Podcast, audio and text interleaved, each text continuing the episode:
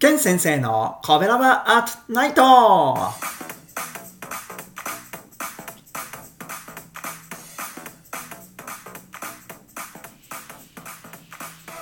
神戸好き音声配信が好きな神戸ラバーが集まる大人の部活動コベラバラジオ部。その活動として配信しているのがこのコベラバアットナイト。単層パーソナリティごとに様々な切り口で神戸の魅力を発信しております。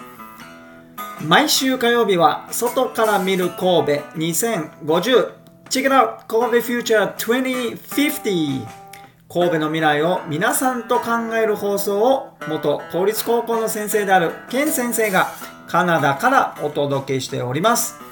今日も高校生が45歳ぐらいになった時の神戸を皆さんと想像して考えていきます。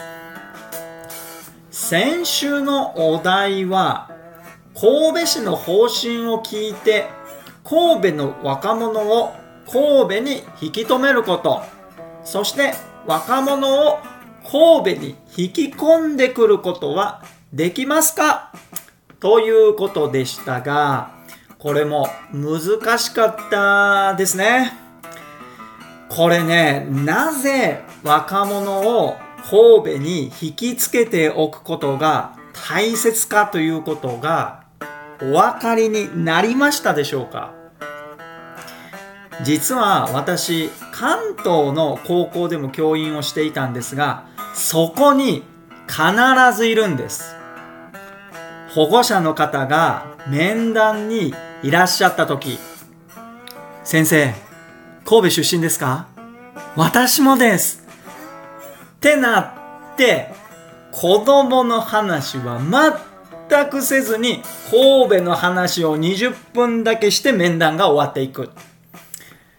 けれどもその家庭のお子さんを見ると神戸の子という雰囲気はゼロなんです。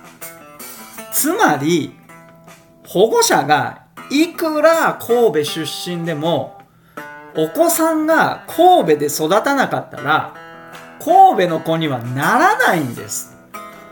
ということは次の世代はどんどん神戸に関心がなくなっていくんです。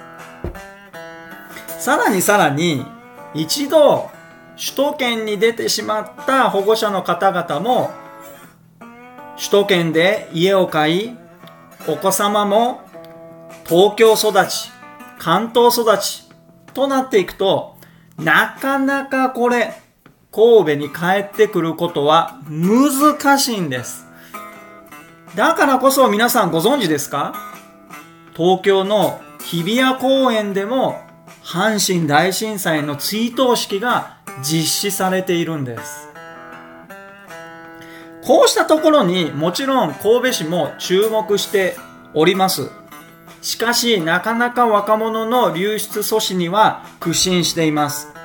そしてそれが難しいということも神戸市はよく理解しております。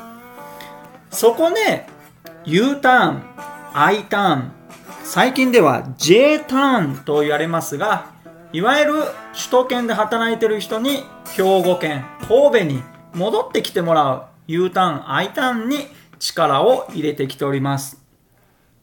ということで本日のボールはこちらです。